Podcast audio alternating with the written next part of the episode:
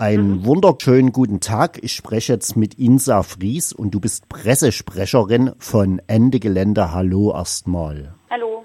So, vielleicht kannst du unseren Hörern und Hörerinnen, die noch nicht so im Thema stecken, erstmal erklären, was Ende Gelände ist und wie ihr entstanden seid, damit wir dann ein bisschen einen Einstieg finden zu den Aktionen Anfang November. Ja, guten Morgen. Ende Gelände ist ein Bündnis ähm, aus ganz vielen verschiedenen Gruppen, die auch schon in der Anti-AKW-Bewegung ähm, aktiv waren und in Klimacamps und wir setzen uns für den sofortigen Braunkohleausstieg ein.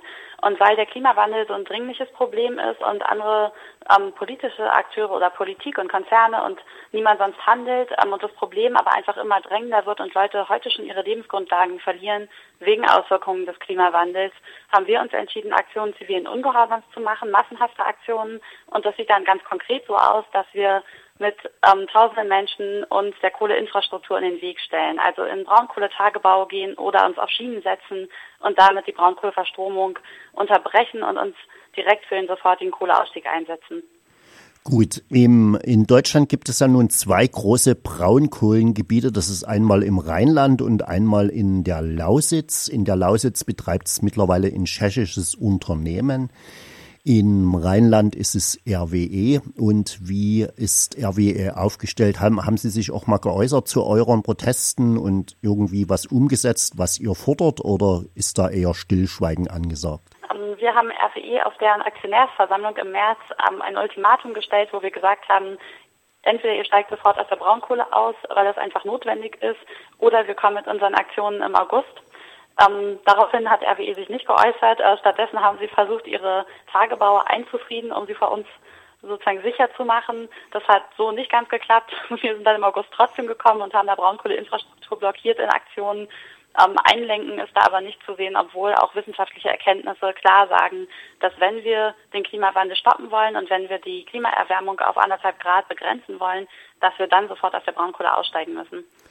Und wie reagiert die Politik im Rheinland auf eure Aktion? Sind diese eher auf eurer Seite oder ja auf der Kohleseite? Also es ist unterschiedlich. Die manche Akteure sympathisieren natürlich mit uns. Es ist aber schon im Großen und Ganzen einfach ganz deutlich zu sehen, dass RWE ja ähm, viele oder viele von den Kommunen im Rheinland ähm, steuerlich auch abhängen von den äh, Steuern, Gewerbesteuern, die RWE an die zahlt. Und Aktionäre sind bei RWE. Das heißt, die hängen wirtschaftlich selber ganz stark von diesem Großkonzern ab.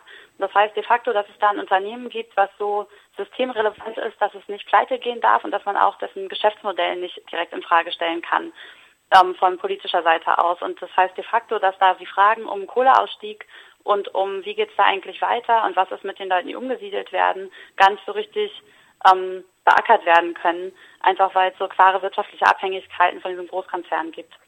Jetzt noch eine allgemeine Frage, bevor wir dann zur Aktion kommen vom 3. bis 5.11. Wie ist die Bevölkerung da aufgestellt? Ich war mal in der Lausitz und dort gab es eine Demonstration gegen Kohle und dann hat man gesagt, ja, nie vor unserer Haustüre. Dort drüben kann man das ja machen, aber ich brauche ja meinen Arbeitsplatz, weil ja viele Arbeitsplätze auch dranhängen und es braucht ja irgendwie einen Strukturwandel in geregelten. Klar ist, dass es da einfach Risse durch ähm, Kommunen, Familien, überall gibt, weil genau die Leute so direkt betroffen sind. Entweder sie müssen umgesiedelt werden oder aber ihr Arbeitsplatz hängt an der Kohle. Und das heißt einfach, dass Leute ganz direkt ähm, die Folgen vom Braunkohleabbau spüren oder aber davon, dass sie halt ihren Arbeitsplatz verlieren könnten.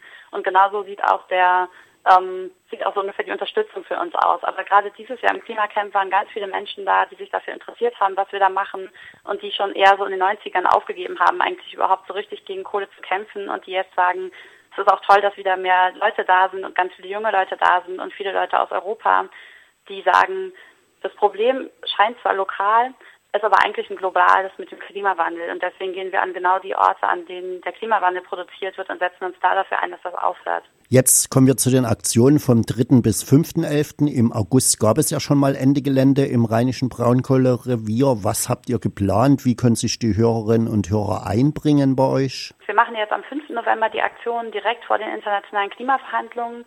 Ähm, die finden in Bonn statt. Die Präsidentschaft hat aber Fiji. Also Fiji ist ein südpazifischer Inselstaat, der schon direkt vom Meeresspiegelanstieg bedroht ist.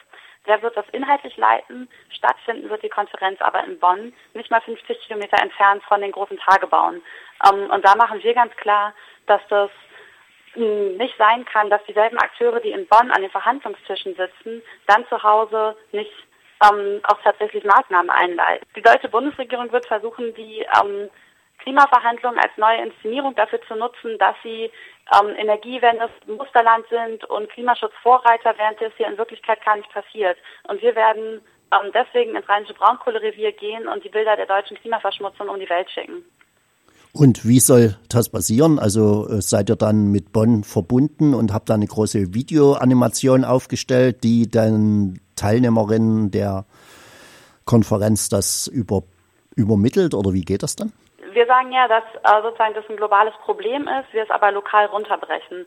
Ähm, und das heißt, dass wir uns schon vor allem, wir sagen nicht, wir glauben nicht daran, dass diese Konferenz, wo ja auch ganz viele ähm, Polluters, also ganz viele der, Mensch, der, der Konzerne, die mit für den Klimawandel verantwortlich sind, mit an den Verhandlungstischen sitzen. Wir glauben nicht daran, dass sie das Problem lösen werden, sondern wir machen Aktionen ähm, und versuchen genau damit eigentlich vor allem an die, die, die, an die Zivilgesellschaft zu adressieren und an Menschen überall, die aktiv, selber aktiv werden können gegen fossile Energieträger. Ähm, und deswegen wollen wir eigentlich vor allem die Aktionen machen und sagen, hey, ihr könnt mitkommen und ihr könnt euch auch selber für Klimaschutz einsetzen und dafür, dass die Braunkohle hier aufhört.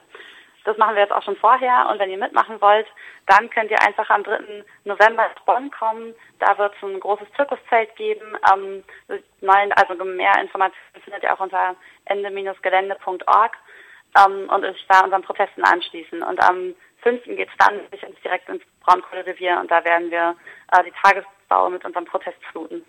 Ich hoffe, dass dann wieder sehr schöne Bilder um die Welt gehen und äh, irgendwelche Förderbänder gestoppt werden, was mir das letzte Mal sehr gut gefallen hat. Das war es eigentlich ein bisschen von meiner Seite. Ich würde dir das Schlusswort geben. Ja, danke für das Gespräch. Ich freue mich, wenn ganz viele Leute mitkommen und wir dann gemeinsam die Kohle stoppen können. Gut, dann wünsche ich euch viel Erfolg und wir werden im Nachhinein, also nach dem 5. November nochmal sprechen, wie die Aktionen gelaufen sind und wie es jetzt bei euch dann weitergeht. Noch einen schönen Tag. Ja, vielen Dank. Bitte sehr. Jedenfalls. Tschüss. Jo, dies war Insa Fries und sie ist von Ende Gelände. Sie ist dort Pressesprecherin. Sie sprach zu den Aktionen vom 3. bis 5.11. im rheinischen Braunkohlerevier und weitere Informationen findet ihr unter www.ende-gelände.de.